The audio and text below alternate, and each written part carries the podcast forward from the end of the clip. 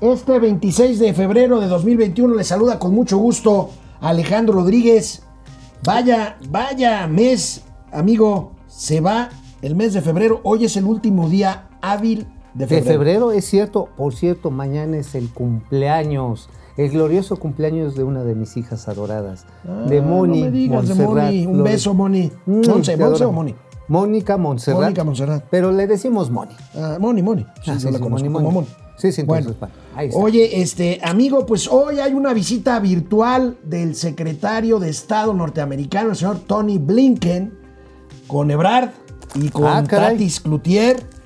Oye, Híjole, ¿no te oye. parece que debió de haber estado el presidente López Obrador con Trudeau y con Biden hace dos días? No, ¿para qué? Esos de- son neoliberales. Pero mira, ¿sabes qué va a haber allá? ¿Va, va a haber este, alegrías? No, va a haber galletas. Ah, Esa no es galleta. esa No, pues es una galleta. Eso es amaranto. Bueno, una Es galleta una, de es una- amaranto. ay, ay, pues va a haber galletas de amaranto porque es Va muy mexicano. Tenemos los Ah, datos pues de la ese muy inversión bueno. extranjera ya con, con las cifras del Banco de México. Y ¿se acuerdan de Josefa González Blanco, que fue secretaria de Medio Ambiente al principio Ah, claro. de, de la 4T? Lady Aluches. La que decía que los aluches en Yucatán sí existían. No, que decía que iban a proteger la política ambiental del gobierno Los de la aluches. 4T, los aluches. Bueno. Bueno, yo sí creo en los aluches. Eh, ¿Por qué en los, en los ¿Qué aluches? no, ¿Crees nos- en los ¿no has visto a las aluches así en la lucha libre? No, no, Chaparrito. no, esos son. Bueno, a Josefa González Blanco la corrieron porque un día iba tarde a agarrar su vuelo a Mexicali y habló, se le hizo fácil detener el avión, secretaria de Estado, Ajá, y, y- la corrieron. Bueno, ¿qué ¿Qué creen? está? ¿Dónde anda? La van a proponer para embajadora de México ante el Reino Unido. Vaya.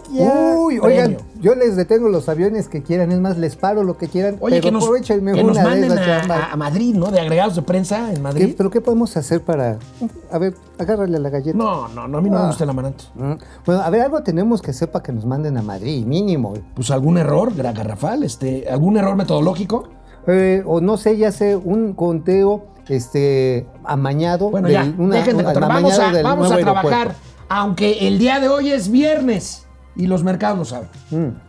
Esto es Momento Financiero. El espacio en el que todos podemos hablar. balanza comercial, Inflación, evaluación, tasas de interés, momento financiero, el análisis económico más claro, objetivo y divertido de Internet. sin tanto choro. Sí, Y como les gusta, peladito y a la boca. ¡Órale! ¡Vamos, réjete bien! Momento Financiero. Una postura, eh, primero fijó la agenda, pero también fijó una postura sobre Oye, el ¿cómo- tema eléctrico. a mí siempre me llama la atención. ¿Cómo es que, fijan una postura? Se ponen así, se no, ponen ese es, así, ese es cata. ¡no! Ese es cata. Pero entonces, ¿cómo es cata. una postura? Una postura. Una postura así de declara- fisicoculturista. declarativa, un statement, dicen los gringos. Ah, una especie. Sí, porque Un una statement. postura, ¿sabes también qué me acuerdo? este, El Kama Sutra. no seas. Sí, a ver, pues que también ahí dice postura. O sea, a ver, ¿sabes qué, qué palabra se puso muy de moda desde ¿Qué? Fox? Un posicionamiento. un po- ah, bueno, ese. Un po- un- un- un- una postura discursiva, pues, hombre. Un discurso.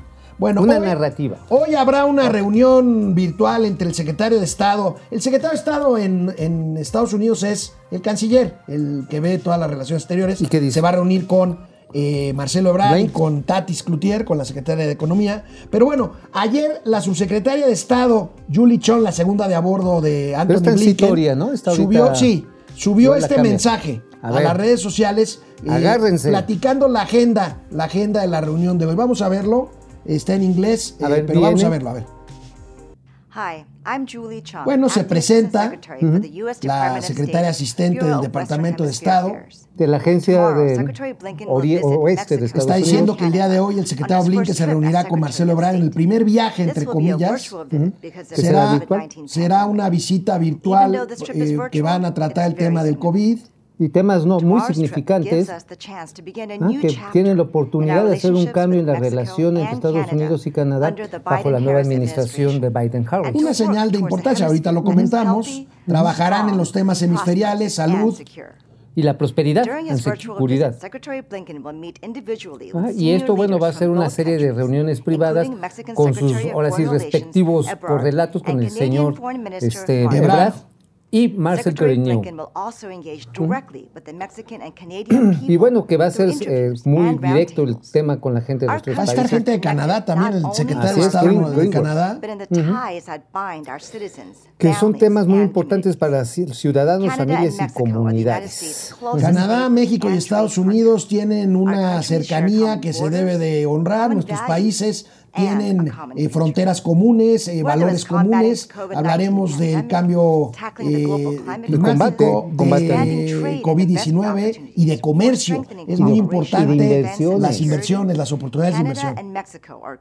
Y también la cuestión de la defensa de la seguridad, porque hay relaciones, hay escenarios, dice eh, la señora subsecretaria en este momento, hay vínculos, dice, especialmente importantes y preocupantes. Eh, preocupantes. Así lo ahí es, esto es el mensaje amable. ¿Qué es lo preocupante? Lo preocupante ya no lo dijo en este video, ya lo dijo después en un statement posterior, fuera de cámara, ¿Impreso? en un posicionamiento. Impreso. Impreso. Vamos a ver, vamos a ver esta parte que podemos desarrollar aquí Mauricio Flores y yo Veamos este recuadro de lo que dijo eh, la subsecretaria de Estado norteamericano. Ahí tenemos. Alentamos, hay que analizar este verbo. Alentamos a México a oír a las empresas y brindar un ambiente de libre inversión. Vaya mensaje el que nos manda. Alentamos es, les, les, los impulsamos. Los conminamos. Los conminamos. Todavía no es un exhorto. Un exhorto es a la de Achaleco. Este es como que vamos por la parte suavecita, pero ya estamos cerca del empujón. Se refiere a los contratos, o sea, no se refiere, como dice el presidente López Obrador, a la soberanía de los pueblos. Se refiere a contratos firmados entre empresas mexicanas y norteamericanas en el marco del Tratado de Libre Comercio. Y que además se permita la libre inversión y la certidumbre jurídica. Eso es bien importante. A ver, muchas empresas estadounidenses y canadienses le han metido chorronal, algo así de inversión nada más directa, cerca de 20 mil, 20 mil millones de dólares nada más a la parte específica de aerogeneradores, plantas fotovoltaicas. Hay quienes dirán, es que lo metieron de manera tramposa para hacer el autoabastecimiento, realmente le estaban vendiendo los excedentes de energía a sus cuates. Bueno, lo que haya sido, ahora sí, haya sido como haya sido, son contratos que están firmados. Si haces retroactivo una ley para afectar un derecho que ya estaba adquirido, no solamente se vuelve anticonstitucional, se vuelve violatorio de los acuerdos internacionales. O sea, en vez de dejar que venzan los contratos y bueno, pues ya no se los voy a renovar, ya pásense a la nueva ley, los quieren cortar. Bueno. Y ahí es donde está. Digo, ya empezaron los empujones serios. Ya empezaron los empujones serios. Si no veamos esta nota del economista que es bastante clara, bastante directa Hogan Lowells es un despacho muy grande de abogados en Estados Unidos. Y fíjense lo que opina el despacho Hogan Lowells. Jurídicamente, la reforma eléctrica es una expropiación. Ahí está la otra parte del mensaje. Los americanos y los canadienses están muy preocupados por la ley eléctrica. Ajá, por una expropiación. Ahora, el gobierno federal no va a cambiar una coma, como no lo hizo en la Cámara de Diputados, no lo va a hacer en la de senadores. Van a venir los pleitos en la Suprema Corte de Justicia, pero en eso, pues los estadounidenses en una de esas dicen, bueno, pues si no me haces, no me respetas esta parte de la agenda, yo no te voy a respetar, por ejemplo, la agropecuaria. Pues no. Que ya hemos hablado. Oye, no te voy a respetar, por ejemplo, la parte que tiene que haber en la libertad de cruces fronterizos. ¡Pum! O los canadienses, que tenemos una fuerte dependencia en el comercio de vehículos a Canadá. ¿eh? Bueno, de regreso del corte tendremos la respuesta del presidente López Obrador a este mensaje de los gringos. Canal 76 de Easy, canal 168 ¿También va a haber galletas? Volvemos. Oye, pero estas son de ajonjolí, no son de amaranto. Volvemos. Este, hola Internet, ¿cómo, están? Oye, están ¿Está buena el amaranto? No es amaranto, es ajonjolí. Ajonjolí. Es ajonjolí de todos los moles. Púchale, al ratito vas a andar de un pesado, pero... Ah, pues ahora sí que ni se me acerquen porque vengo dispuesto a desenfundar lo Fer, que que Fer Rangel, de la llamada telefónica de Trudeau y Biden, resaltan la intención de penalizar por medio de aranceles a las exportaciones de países con débiles políticas ambientales, entre ellos a México. ¿Cuánto podría significar esto? miles de millones de dólares. Fer, ahora, te recuerdo, ¿Te acuerdas cuando eh, por el tema migratorio Trump nos amenazó con ponernos aranceles? Del 10%. Y de, inmediato sí, sí. flojitos, ¿para qué te quiero? sí, luego, luego, 40 mil efectivos de la recién criada Fuerza Guardia Nacional. Fueron a detener migrantes. Francisco Guerra, ay cañanga, es viernes y el cuerpo latino lo sabe. Eso es Después de ver el. PowerPoint del doctor doctor, o mejor dicho, doctor estafador, entendí que estoy en el bando equivocado. Como Chairo es más, es más fácil hacer dinero porque todos están bien güeyes. Oye, oye, del doctor, doctor, oye, ¿qué? 5 millones 800 mil varos por En- en un año. Y por revisar, inspeccionar y revelar a los Más, su, enemigos suel- de la más su sueldito en Canal 11, que ya lo vi, no es nada malo. ¿No? ¿De cuánto anda? Pues como unos 50 mil pesos por programa. Pero creo que también cobra en la UNAM, ¿no? También cobra la UNAM, es investigador. Oye, entonces, ¿para qué queremos avión presidencial si ya tenemos un aviadorzote? Depredador mercenario, buenos días, ya es viernes, la quincena y la cartera lo sabe. Mm. Y solo hoy quiero comentar que lo que publica mi esposa Pili con respecto a mi persona es un montaje o difamación. Mm. Nada de lo que ponga es verdad. Después de las 4 pm tal vez. Mm. Estas sí son tamaños. Órale. Desmentir en un programa de alcance mundial Y en global. internet a tu mujer se necesita. Depre, depre. Vamos Hasta a se ver me fue la galleta. Vamos a ver qué dice Pili, ¿no? Gerardo Órale. Inda, René Franco, jefe Franco, ¿cómo estás? ¿Cómo estás? Fernando A. González, feliz fin. A ver con qué nos salen el lunes. ¿Te refieres a la comparecencia del, con- del Auditor Superior de la Federación? El lunes. El lunes No, en la y también de, de- y también de, la diputados. reunión. Ahorita No, vamos a ver eso. No, y de la reunión de hoy. Ahora, ¿con qué nos Bueno, vamos a la tele y regresamos aquí a Cotorrear.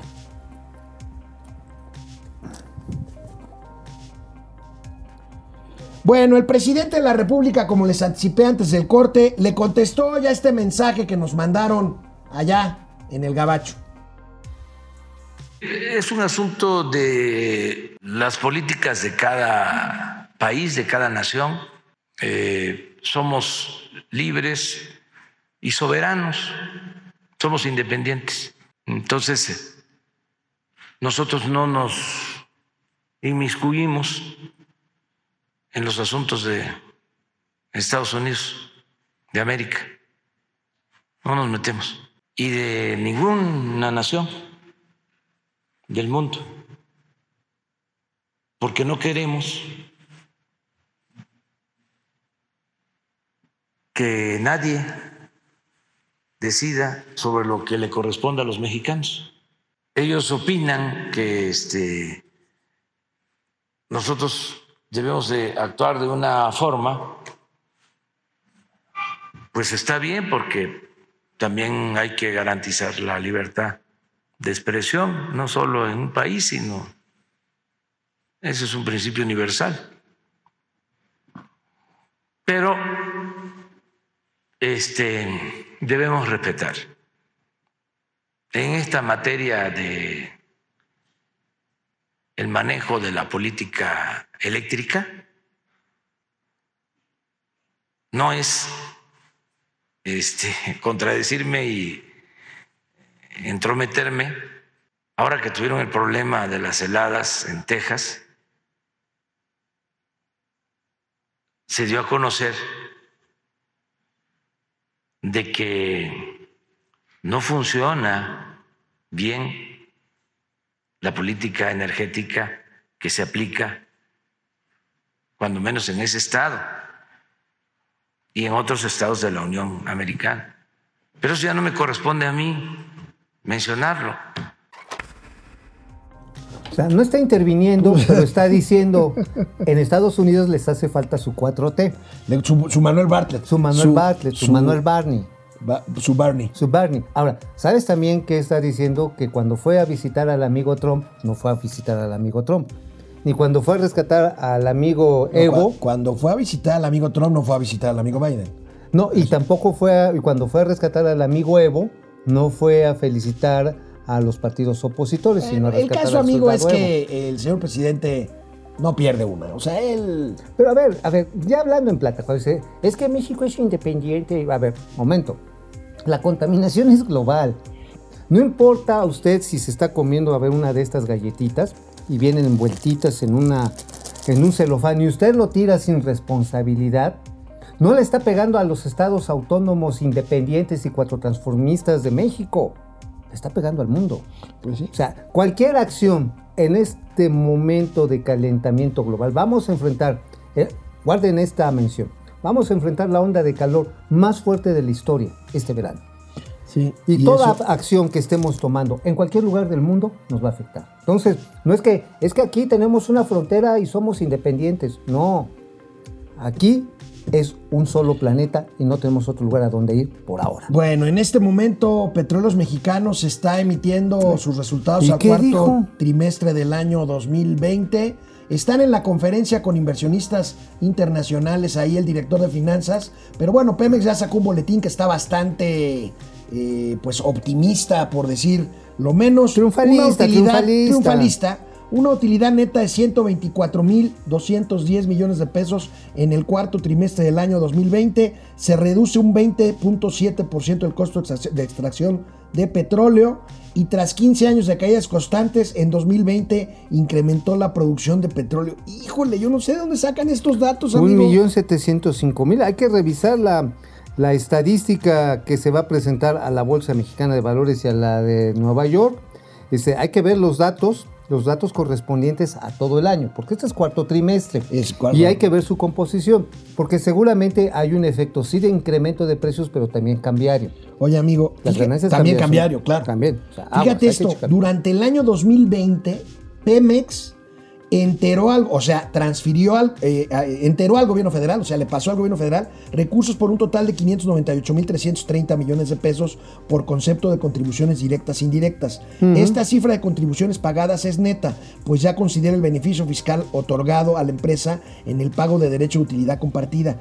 Aquí está IVA y, y- y EPS también en esta, en esta parte. este, Sí. Porque eso lo pagamos los consumidores, eso Es- no es es Pemex. exactamente. Es el engaño que quieren hacer. o Es sea, decir, ya le transferimos, sí, pues es que no es que Pemex lo haya generado, lo recupera de todo lo que consumimos en gasolinas y en diésel y pues por supuesto en aceites que también vende Pemex, en IVA y EPS y pues por supuesto se le entera. Hay que ver ese desglose. hay, Ahora, que, hay que ver el desglose. Dice algo que también me llama mucho la atención. Dice, sin la reducción inducida de la producción del acuerdo con la OPEP, o sea, ya sin considerar la OPEP, la producción de Pemex habría alcanzado, ojo, habría alcanzado un promedio anual de 1.732.000 barriles diarios. Dice 31.000 barriles más respecto a la producción diaria del 2019. Los últimos datos que se daban a conocer en el reporte mensual de volumen era de 1.617.000 barriles.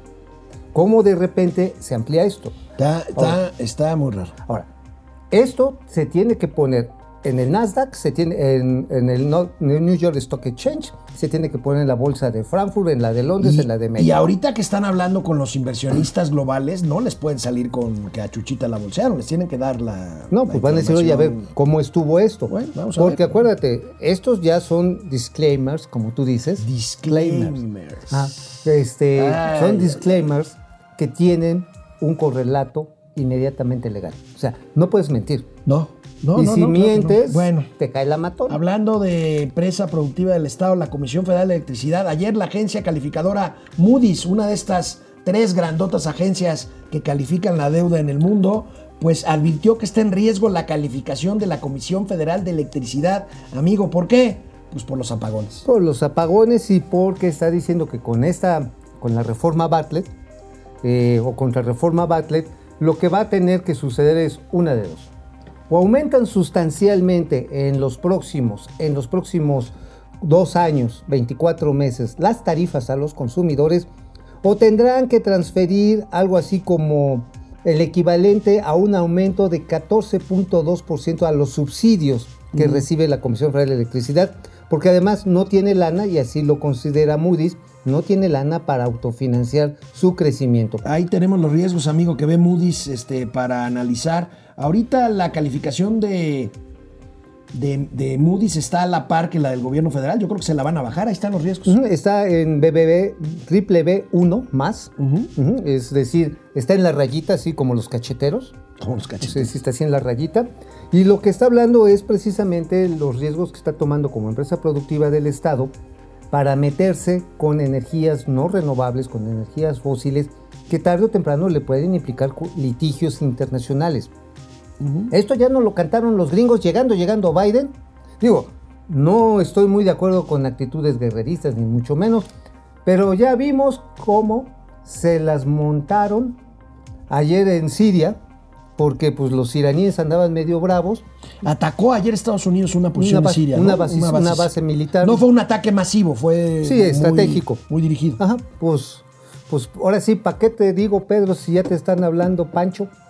Así. La- oye, la- los- digo, la- no de bombardeos, de presión. Los primeros, las primeras bombas Bombas. de Biden. De Biden está De soltando Biden bombas. y de Harris. y dejar. Pero bueno, pues digo, pues los amigos de allá del norte, digo, no van a venir a echar bombas aquí, pero sí están aventando la, los, los de jamón o los Canal están aventando, 76 ¿eh? de Easy es Vive TV, canal 168 de Total Play es Mundo Ejecutivo TV. Momento financiero, volvemos. Vénganse.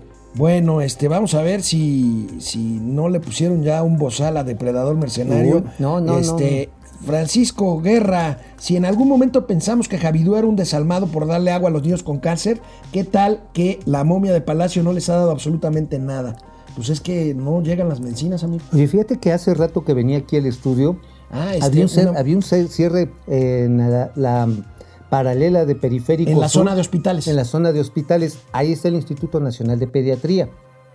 Ahí había un montón de manifestantes, no alcancé a ver sus pancartas, pero estaban enfrentito del Instituto Nacional de de Pediatría. pediatría. no me extrañaría, hay que esperar Que fuera las por medicinas. Ah, que fuera por medicinas. Ángel González Mosqueda, buen fin de semana. Igual Ángel Ismari Martínez, por fin viernes. Pili Sanz, Mm. a ver, Pili Sanz.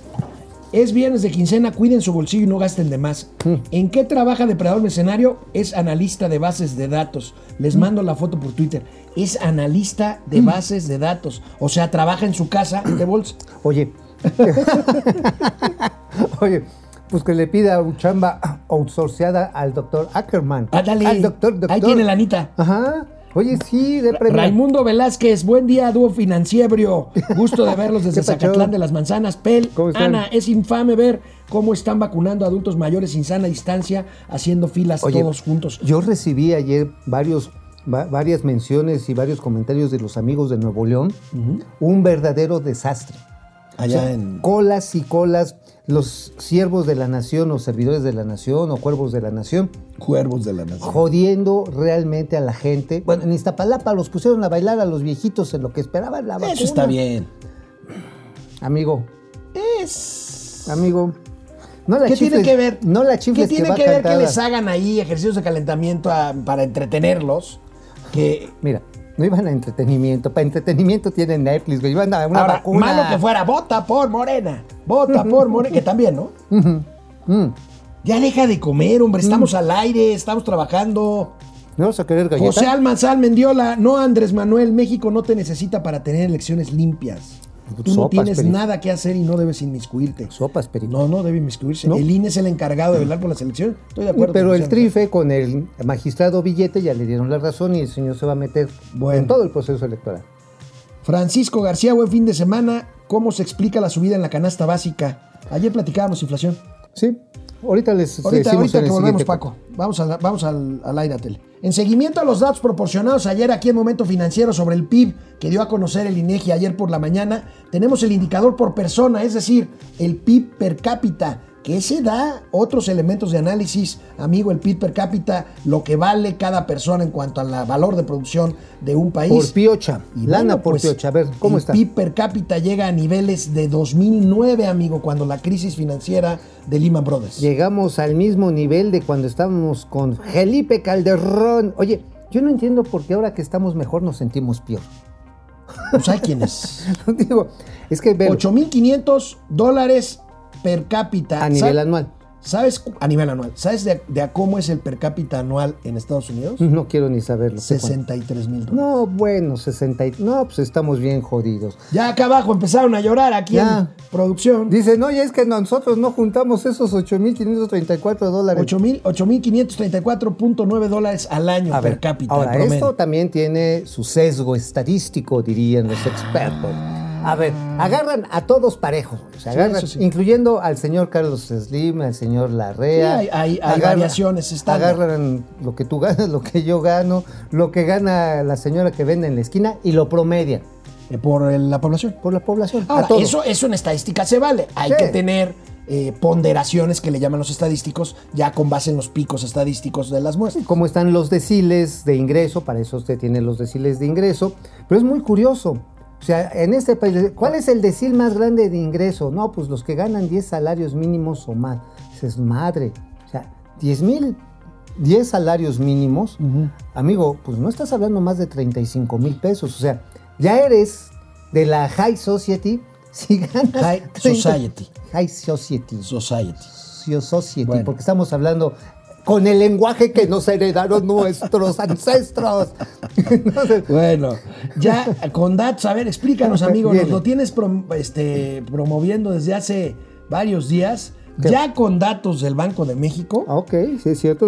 Ayer como- confirmamos en Momento Financiero vía Twitter que la inversión extranjera directa a nuestro país cayó 14.7% en términos anuales en el 2020. Aquí tenemos el tweet que mandamos ayer oportunamente para dar esta. Esto ya incluye no nada más lo de la tía Tati, sino el Banco de México. El Banco de México, esta es una, pues digamos, una contabilidad mucho más precisa porque ya no está hablando de flujos, está hablando de saldos. Lo que demostró la Secretaría de Economía, la tía Tatis, pues básicamente es lo que está en curso. Aquí ya es lo que ya está aprobado y que está ya ingresado debidamente, debidamente. Tenemos la estadística, amigo, de la tabla de Banco de México. No tenemos la tabla, pero sí tenemos los saldos. Ahí bien, A ver, échalos. 30 mil millones de pesos. Bueno, no, ahí está. Este, este, este es el tema de. La variación. de- este es el no, esta mercado es salida de, dinero. capitales. A ver, ahorita vemos esta tabla. Ajá, este es Pero el primero te quiero de decir: dinero. 30 mil millones de dólares es lo que entró de inversión extranjera. Ajá. Ya. Ya, confirmado. El año pasado habían sido 34 mil. Así es. Y de remesas son poco más de 40 mil. Nada O más sea- para tener el, el, este. O sea, en vez de recibir capital, exportamos mano de obra. Claro.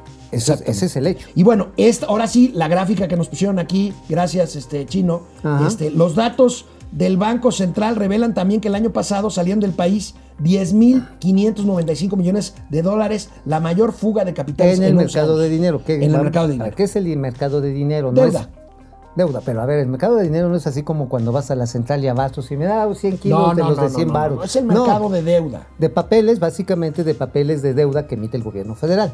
Ahora, también hay papel de deuda que emiten empresas, pero el gordo, el gordo, el gordo es el que hace el gobierno federal. El que hace CETES, semanas, semanas, CETES, CETES, sedes, sedes, sedibures. Ceribures, este, y hay unos los bonos de a 30 años.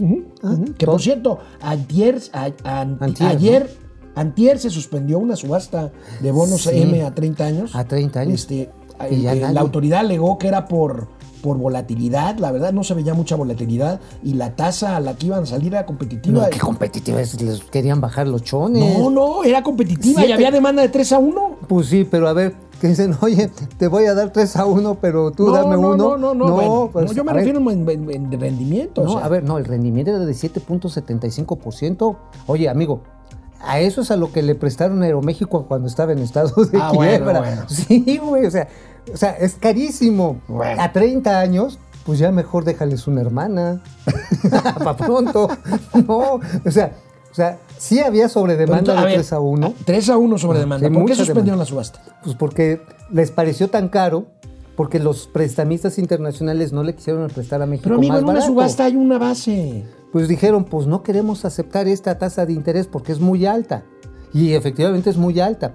¿Por qué? Porque los inversionistas, los prestamistas internacionales dicen, te veo con riesgo. Tú no me vas a pagar, Alejandro Rodríguez. No, sí, te juro que yo te pago mañana. No, no te veo que me vas a pagar.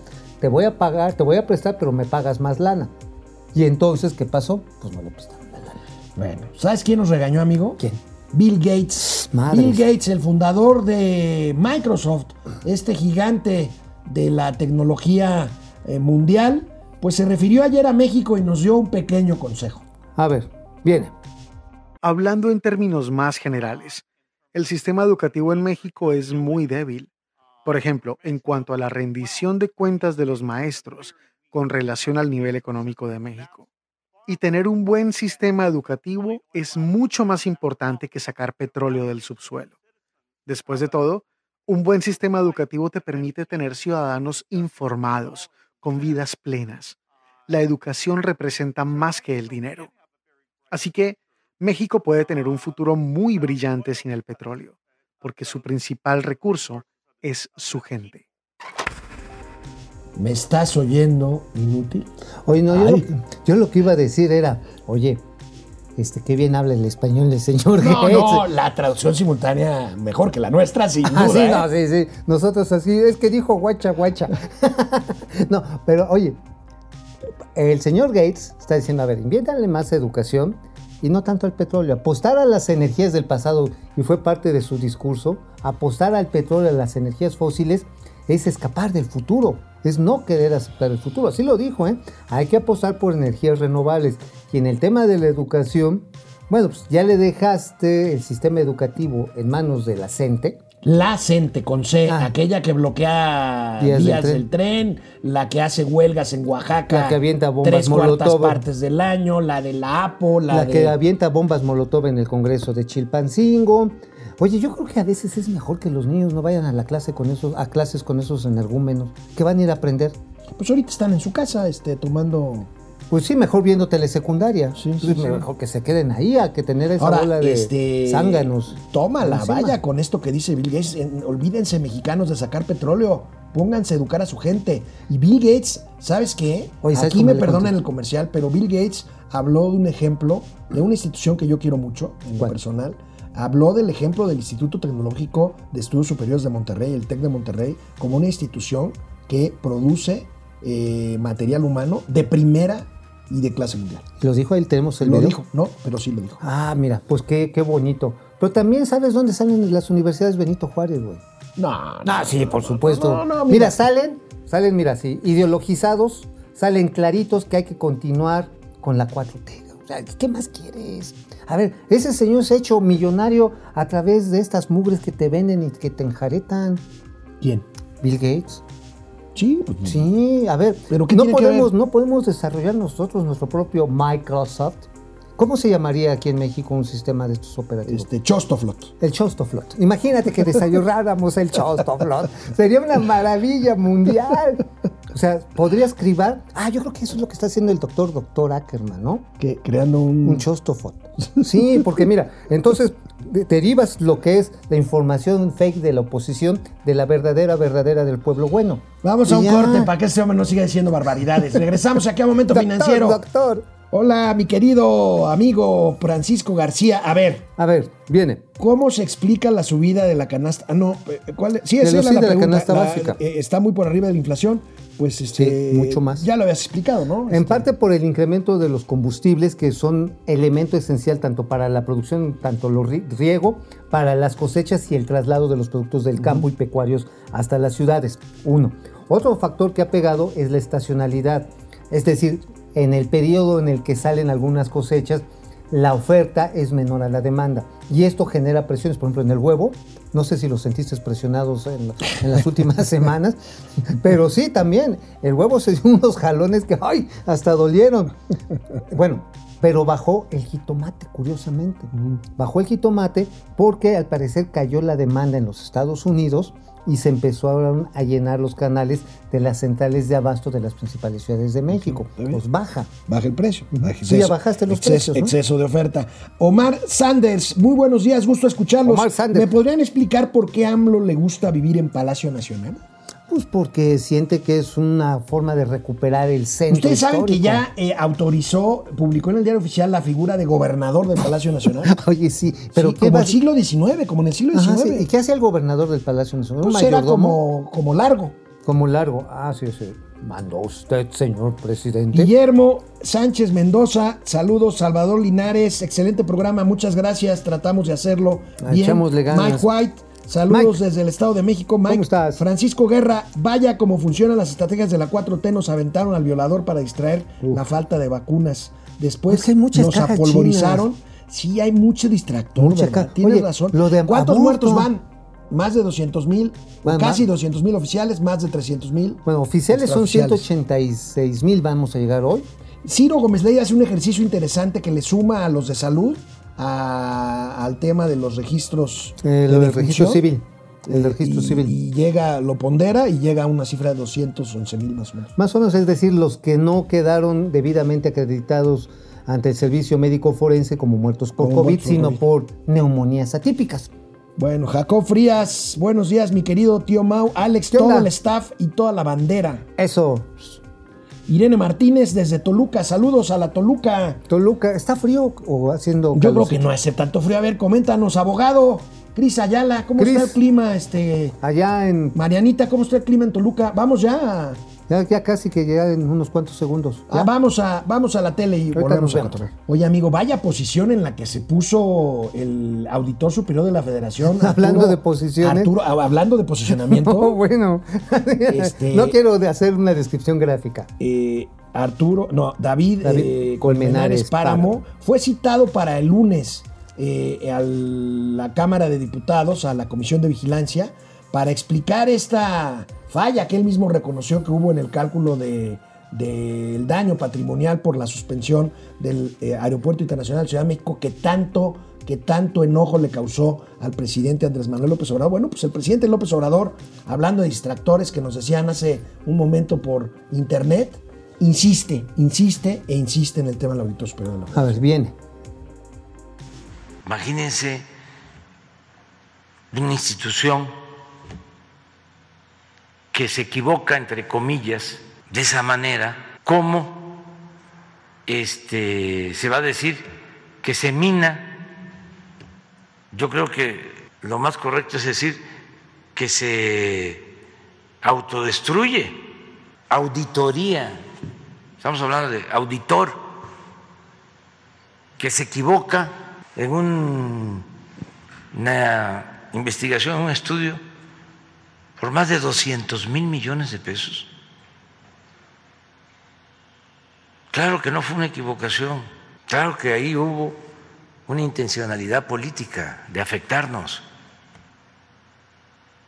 Entonces, ¿quién es el responsable? Ahora, solo falta que digan que yo hice la auditoría. Este, o como dijeron los mismos, algunos de ellos, de que los había yo doblado, casi casi los había yo torturado, para que se retractaran.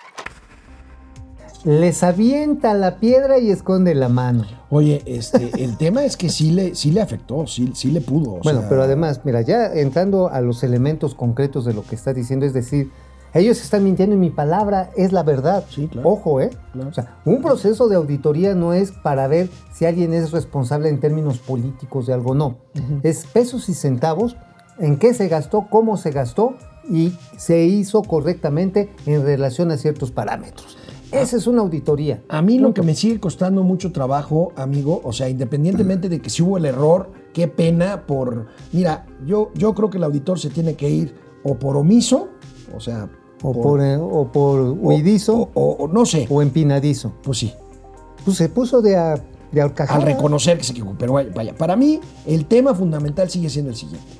Ahora resulta que los mexicanos tenemos que agradecerle al presidente que solo perdimos 100 mil millones por cerrar el aeropuerto internacional de la Ciudad de México. Pero, amigo. Y no 300 mil, como dijo la Auditoría Superior de la Federación, que vamos a ver, sería muy divertido que el lunes dijeran, oigan, sí nos equivocamos, pero ¿qué creen? Es más, ¿no? No, eso no va a pasar. No, pero- no va a pasar, pero Pero, a ver. pero a ver, amigo, yo creo que ese es el punto clave. Ese es uno de los puntos claves. Yo le agregaría a esto que tú estás diciendo. Es que a final de cuentas, ay, hasta doña austeridad se nos echó para abajo. Se puso como el, como el auditor, a las de acá, a las de, De acá. chivito de... de- chivito mirando el precipicio, así. Así se nos quedó No el güey. Bueno, no, pues sí, pues yo qué culpa tengo. Yo, Ah, síguele, el auditor, síguele con yo el- no. con a el- ver, ahora sí, si ya saben cómo soy, ¿para qué me invitan? Bueno, ahí les va el dato. La deuda que se tomó, no por solamente la fibra E, aguas, se emitieron bonos Mexat por el equivalente a 6 mil millones de dólares, de los cuales todavía debemos 4 mil 200 y se pagó con recursos públicos los otros 1.200 millones. Cuando se trata de separar, desde mi punto de vista, erróneamente, como lo hizo la Secretaría de Hacienda, el débito de una entidad que está controlada presupuestalmente por la Federación y la pasas a deuda soberana, la deuda no desaparece, Ahora, solamente se pasó con lo- de cambio de registro. Nada más con lo que acabas de decir, más sumé más o menos 100 mil millones de pesos. Sí, entonces, si esto lo aplicas, Es el reporte capa que ayer mencionábamos y que os retomé para mí. Siempre gustada y muy leída calidad. Ahorita vamos con tu columna, Bueno, tranquilo. bueno, es que es viernes, ya quiero ir a la no, hora de la- no, del amigo. Tranquilo, tranquilo. Bueno, la cuestión, amigo, es que nada más con estos dos elementos, el elemento constructivo, que fue lo que se liquidó a los constructores más la deuda, ya tienes prácticamente 164 mil millones de pesos de deuda. Ahora, falta una serie de cosas que habrá que ver bien en el reporte. ¿Cuánto se gastó en estudios que ya no son recuperables? Y no son estudios como los que hace el doctor Ackerman. No, no, no, son Son, estudios estudios, de ingeniería. De ingeniería de aeronáutica. De geotecnia. De aeronavegabilidad. de ingeniería técnica de clima. civil.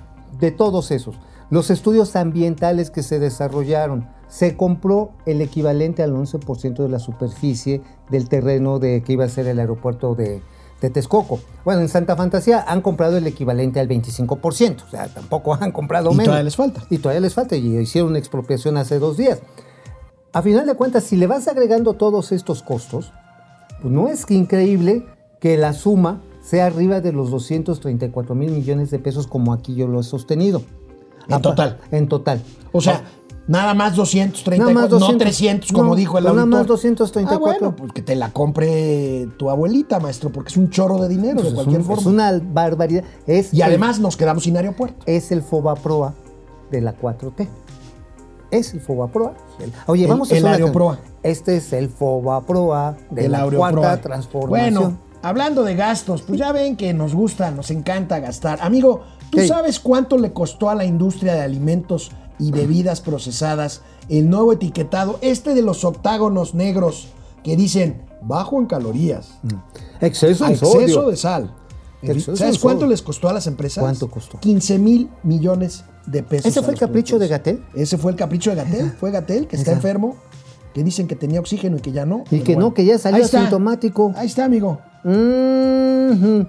Mira nada más. Ahora, además le borraron la Haze al osito bimbo, al Chester Chetos, a la abuelita, al gancito. ¿Sabes cómo se llama la reportera que es espléndida, que cubre el tema de consumo en el financiero, que es autora ¿Quién de es? esta nota? ¿Quién? Alejandra Rodríguez. Alejandra Rodríguez, órale.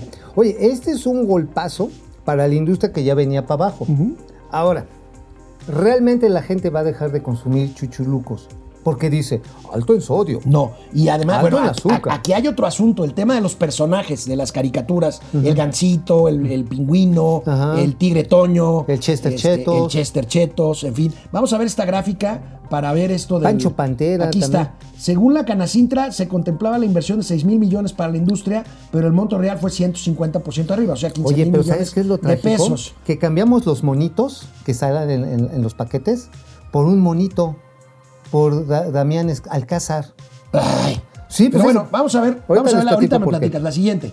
Bien. La, la siguiente este, gráfica que tenemos. Ahí tenemos, amigo. 30% de la decisión de compra de dulces y botanas es influenciada por personajes. O sea, no es mucho.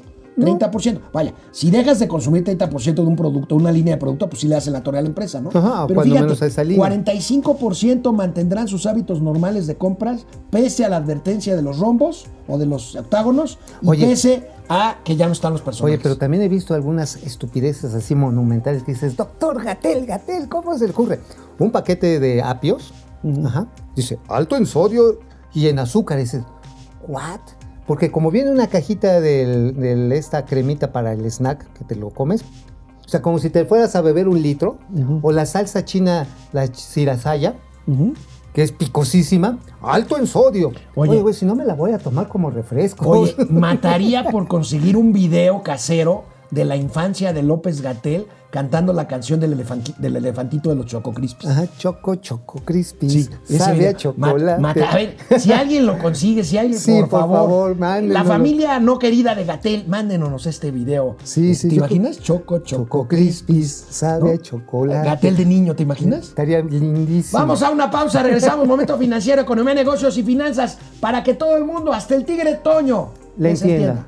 Acabo de ver la foto que nos mandó Pili de cómo trabaja su marido. No la pasamos porque aquí respetamos la- los datos privados, la, la privacidad, pero está, Está buenísima, Pili. maravilloso. Irene Martínez, sa- ya nos decían desde Toluca. Alejandro Méndez desde Querétaro, ahora sí se tardó, se, durmi- se le durmió el gallo. Jesús Amigo. Ruiz, Chuy, querido. Jesús Ruiz, ¿qué onda, En viejo? Oaxaca, es que es un tipazo, no sabes. Chuy, Chuy Ruiz, cada vez que yo iba a Oaxaca me llevaba a conocer algo nuevo, un restaurante nuevo. Qué Oaxaca es una, un encanto. Qué bárbaro. Saludos, Chuy. Saludos a la familia, a la señora. por Saludos a todos los oaxaqueños, Héctor Gerardo Trejo, mucho. con Obrador, nadie importante nos tomará en cuenta. Se refiere a. Bueno, el señor Blinken es importante, el secretario de Estado norteamericano. Bueno, a todo Trump era muy importante. Bueno, Pero. Biden no, ¿eh? Guido Corti, hola, buenos días, gente. Dani Pinedín Pidán, saludos, pareja atómica de las finanzas. ¿Cómo ven al presidente? Ahora resulta que con los ahorros de la cancelación del Naim casi se financia el tren Maya. Ese cuento solamente lo creería acá. Mm. No, a ver, el Tren. Maya va a salir del presupuesto, no va a salir del Naim, porque el Naim, la cancelación, es costo puro, no es ahorro, punto. No es Acuérdense ahorro. además que el nuevo No es aeropuerto internacional de la Ciudad de México de Texcoco se iba a autofinanciar con, Con los, recursos que generara, las rentas, que generara las rentas comerciales, las tiendas, los restaurantes, el TUA, en fin. Nada más por el TUA iba a ganar anual el equivalente a 45 mil millones de pesos. O sea, la deuda que se alarmó tanto a muchos seguidores de López Obrador se iba a pagar en siete años. ¿Cómo Juan ves? Murguía, con tanta incertidumbre en el país, el dólar podría subir de precio. Está subiendo, pero yo creo que se va a emparejar por ahí de 20, 20, 50. Este, Hay mucha lana en el días. mundo, ¿eh? Sí, sí, sí, sí. sí. Están buscando dónde colocar su lana, muchos fondos de inversión, y eso permite que de alguna manera no se desboque el tipo de cambio. Pero no es por el éxito de la 4T. Perdón que hable con la boca llena, pero están bien buenas las No, no, galletas. no, no, qué bárbaro. Aleida Chavarría, Cacó Frías. Ándale, agárrame la galleta. Este, Carlos Santol, Carlos Santoyo, galleta. Carlos Santoyo, déjame en paz. Servando González, José Morales. Chapis Guzmán, Francisco Robledo, el doctor Ackerman en esta tragi- tragicomedia llamada Cuarta T de tragedia sería el gringo amigo del Varguitas en la ley de Herodes. ¡Sí es cierto! Paco, te volaste la, La barda. barda, güey, Este, bueno. Jesús Eduardo López, Gerardo Enrique González Garni- Amigo del Granillo, Varguitas, güey. Juan Ramón no. Gustavo López Marín, eh, eh, Black Hack Harcher, Black Harcher, Archer, ¿Cómo estás? Guillermo Jiménez Rojas, Andrés Rangel, Ya Amaury nos Serrano, vamos, nos vamos de internet. Ricardo en Rivera. Leoín, Leoín, Ricardo Rivera, gracias Cruz Roy, nos vemos. Los queremos. Amigo, para que no estés Oye, la borrega. ¿Qué? ¿De qué escribiste? No, pero es que quería primero decir de por qué cambiaron los, los, este, los animalitos por un animalito. Por los, monitos los, por. Ajá, los sí. gancitos y eso. Ajá, sí, el gancito y el pingüino. Pues por Damián Alcázar. ¿No lo viste que sacó la, esta fundación que para salud del consumidor o algo por el estilo anuncios en el Super Bowl, en las transmisiones en México? ¿Sabes cuánto Ah, cuesta? No lo vi, pero alguien me comentó. ¿Sabes cuánto? Sacó 10 spots. Sí, sí, ¿Sabes sí. cuánto cuesta cada uno de esos spots? ¿Cuánto? Cuesta 700 mil ¿Y baros. quién los financió? ¿El poder del consumidor? Alejandro O, eh, o el señor, a lo mejor. ¿Sabes quiénes son? Estos vienen de, Bloom, de Bloomberg, la fundación, esta del señor Bloomberg. Y todo para hacerle caldo gordo a una idea que tiene el señor Gatel. Sí. Una idea fija, que es que no coman chuchulucos porque eso les va a dar COVID. No es cierto. Lo que te da COVID es que te contagies y también te da COVID o agarras comorbilidades si tienes estilos de vida no sano. No basta con no comer chuchulucos. Necesitas también hacer ejercicio, tomar agua. Necesitas una disciplina para tus horas de comida.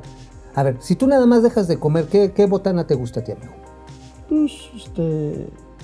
¿Qué- ¿Te No, gustan, no, ¿te no, gustan no, mis galletas? No, no, no, no, no, no. ¿O cuál te gusta? No, no, este, la chips. Las chips, las chips, las de qué, las... Chips, papitas. Ah, chips. las, pa- ah, las papitas, ok. Así, papitas con pollo. Oye, nos van a regañar. Estamos Pues, aquí ¿te gusta- te gustan las papitas? Aquí haciendo Ah, comerciales. ¿Te ¿Y gustan tú? las papitas? A ver, Las sí. cualquier marca de papitas, sí, ¿no? sí, sí. Las papitas, las de las que están en el Vaticano, ¿no? ¿Verdad? Bueno, si te gustan las papitas y te comes dos kilos de papitas todos los días, evidentemente si vas a tener un problema de salud. Si acompañas las papitas con ciertos vegetales, si tienes una actividad no sedentaria, Seguimos con finanzas después de esta bonita cápsula de salud y belleza con Mauricio Palacios. me falta, ¿De qué? me falta mi botox. ¿De qué escribiste hoy, Mauricio Flores de mi Botox. No, este, escribí de lo que habíamos comentado ayer, que ya salió más cara Santa Fantasía. Hacemos otra vez una revisión, me metí, ya, de hecho ya soy suscriptor de CAPA, Center for Aviation, allá de Australia. Me puse a investigar. Traen una cosa impresionante de análisis, de análisis en lo que son las rutas aéreas transcontinentales. Porque pues, para llegar a Australia rápido pues, necesitas un avión, si no te tardarías semanas en llegar en barco. Lo interesante de esto es que ellos hacen una contabilidad que no está ajena a lo que yo ya te venía diciendo, amigo, lo de hace rato. ¿Cuánto te costó cancelar? ¿Cuánto es el monto de la deuda? ¿Cuántos son los estudios no recuperables? ¿Y cuánto cuesta Santa Lucía? Lo que ellos dicen fueron 300, 13.700 millones de dólares a los que ya le estás agregando Santa Lucía. ajá, a los 4.700 tienes 13.700. Y advierte, aguas, ¿eh? Todavía puede subir más porque es el recuento de que ha subido en cinco ocasiones el presupuesto. Empezó en mil millones de dólares, dijeron que iba a ser mil millones, y ya va en 4.500, 4.700 millones de dólares. Además, señalando que como no hay transparencia, porque se decretó que era un secreto de Estado, oye, pues el NAIM no era secreto de Estado. No. Pues estaba ahí en la página, de- podías ver hasta el convenio de Pues sí, fideicomiso. de hecho, de ahí sacó la oposición aquel entonces, antes de ganar la elección 2018, innumerables discursos de crítica al nuevo proyecto del aeropuerto. Hoy, de ¿qué Texcoco. sabemos de la contabilidad de Santa Fantasía? Nada, porque está el ejército. Oye, les doy una exclusiva interplatanaria intergaláctica. A ver. Ahí les va. Segmento norte, tramo 5 del Tren Maya, de mi querido Tren Maya, que va a ser de Cancún Aeropuerto a... A Tulum. No, a Tulum no, a Playa del Carmen. La va a construir el ejército. ¿Lo va a construir el ejército? Sí. ¿Y entonces Fonatur qué? No, pues Fonatur pues ya dejó el proyecto y entra el ejército. Y hubo una licitación, ¿te acuerdas? No, te digo, al ejército nada más le falta venir a hacer momento financiero. No, van a ser, van a ser las tablas gimnásticas y bailables para el día del 10 de mayo. Bueno, amigo, el INEGI adelantó hoy Ah, las cifras de también- balanza, van a de balanza comercial. Adelantó hoy las cifras de balanza comercial a mes de enero. ¿Qué es la balanza comercial? Las importaciones y las exportaciones. Amigo, por favor, relación comercial. ilumínanos con tu econometrista conocimiento. A ver, vienen de con ahí esta las tabla de la, de la balanza comercial al mes de enero. Mira, la- el saldo de la balanza comercial se nos redujo de una posición deficitaria en menos de 50%, menos 50.2%. ¿Qué quiere decir esto? Que estamos dejando de atraer ahorro internacional. Cuando Bueno, tenemos te un voy a preguntar como me hacía mi hija cuando veíamos una película y veía un personaje. Ajá, ¿Eso es bueno o es malo? eso es malo. En estas circunstancias es malo. ¿Por qué? Porque cuando tenemos una posición, una posición deficitaria más grande en un proceso de actividad productiva, y ahorita me van ustedes a dar la razón, eh, finalmente teníamos una actividad mucho más intensa de exportaciones. Ustedes ven ahí las exportaciones totales, se van para abajo. No me espanta tanto que las petroleras, porque ya sabemos que esas iban, iban para abajo, por eso me extrañan los datos que está dando ahorita. Mexicanos. Vean ustedes las manufacturas. Las manufacturas menos 5% y son mucho más valiosas. Ustedes están viendo, las exportaciones manufactureras son prácticamente 20 veces más grandes que las petroleras. Y ahí Así. está la industria automotriz, por supuesto. Exactamente. Incluso las agropecuarias de las que tanto nos hemos preciado se fueron para abajo. Por otro lado, tenemos las extractivas, es decir, todo lo que es minería, que creció exponencialmente porque hay ahorita una fuerte demanda internacional De, de- de, me- de de metales, porque se están recuperando en otras partes del mundo, no en México. Ahora, esto es un reflejo claro de que la economía se está volviendo a caer en enero. Exactamente, que el consumo interno está para abajo, ustedes pueden notar ahí, bienes de consumo tienen una caída impresionante, menos 20.5%. Cae la importación de gasolina y de qué crees? ¿De qué? De gas. De gas, que está muy caro. Se cayó y ¿por qué crees que también Pero, hubo pero, no nada más el gas natural, que hay escasez. El gas LP, eh, que, sí, este, que ahorita vamos a ver una notita de gas LP, está carísimo. Está carísimo, se ha subido exponencialmente el precio y ahí ven ustedes los efectos. Estamos dejando de traer ahorro internacional, no estamos produciendo lo suficiente en el mercado interno y eso es lo que está condicionando una situación que no es ventajosa en este momento para nuestro país. Bueno, vaya. ¿Sabes qué? Se redujo por la pandemia, amigo, entre otras muchas cosas, la emisión por parte del SAT de la firma electrónica. ¿Cómo? Pues es normal. Pues digo, vaya, si hubo eh, contención y este confinamiento. Claro. En el mes de 2020 se redujo la emisión por parte del SAT de facturas electrónicas 20% en el 2020. Aquí vemos la gráfica. eh, la gráfica, ahí tenemos el número de certificados electrónicos que da el SAT. Pues se vino abajo, pues normal, no, no es, no es No, no novedad este con, No, pues si con tenías lo que que, pasó, evitar- sobre todo entre marzo y mayo, ¿no? Si tenías que evitar que la gente se aglomerara en sitios cerrados, porque las oficinas del SAT siempre son lugares que están, son cerrados por obvio la seguridad de los datos, corrías el riesgo de infectar a más gente. Se hicieron muchos en línea, pero no fue suficiente. La No, no, plataforma pa- no, para fa- aguantó. ahí sí necesitas tú ir con tu USB y- para que te lo des. Es un, es un trámite personalísimo. El de- sí, no, no puedes hacer. de- Él lo subo en línea, no. Tienen que además tomarte las huellitas digitales, te, te escanean los ojos. Para la firma Eh, electrónica. Lo cual sí. yo creo que es muy importante. O sea, si algo puede ser tan seguro como una credencial de lector, que ahorita Yo, es- yo creo que la firma electrónica funciona de maravilla. podría servir como para hacer un, ahora sí, un switch clarísimo para la identidad personal de las personas, incluyendo niños. ¿eh? Hacia allá tenemos que ir, amigo, y hacia la. ¿Cómo le llaman a los métodos de identificación por el iris del ojo y este, Eh, en fin, ¿cómo una serie son? de cosas este, Anatom, no, no son, no recuerdo, tiene un nombre.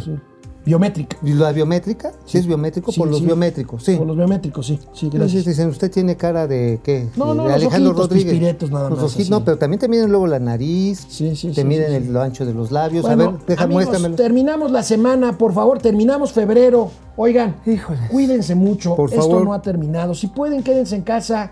Si salen, Cuídense, háganlo con cubrebocas. Nos vemos el lunes. Aquí, ¿vas a TV Azteca el lunes? Este, yo creo que sí. Yo creo que nos vemos el martes.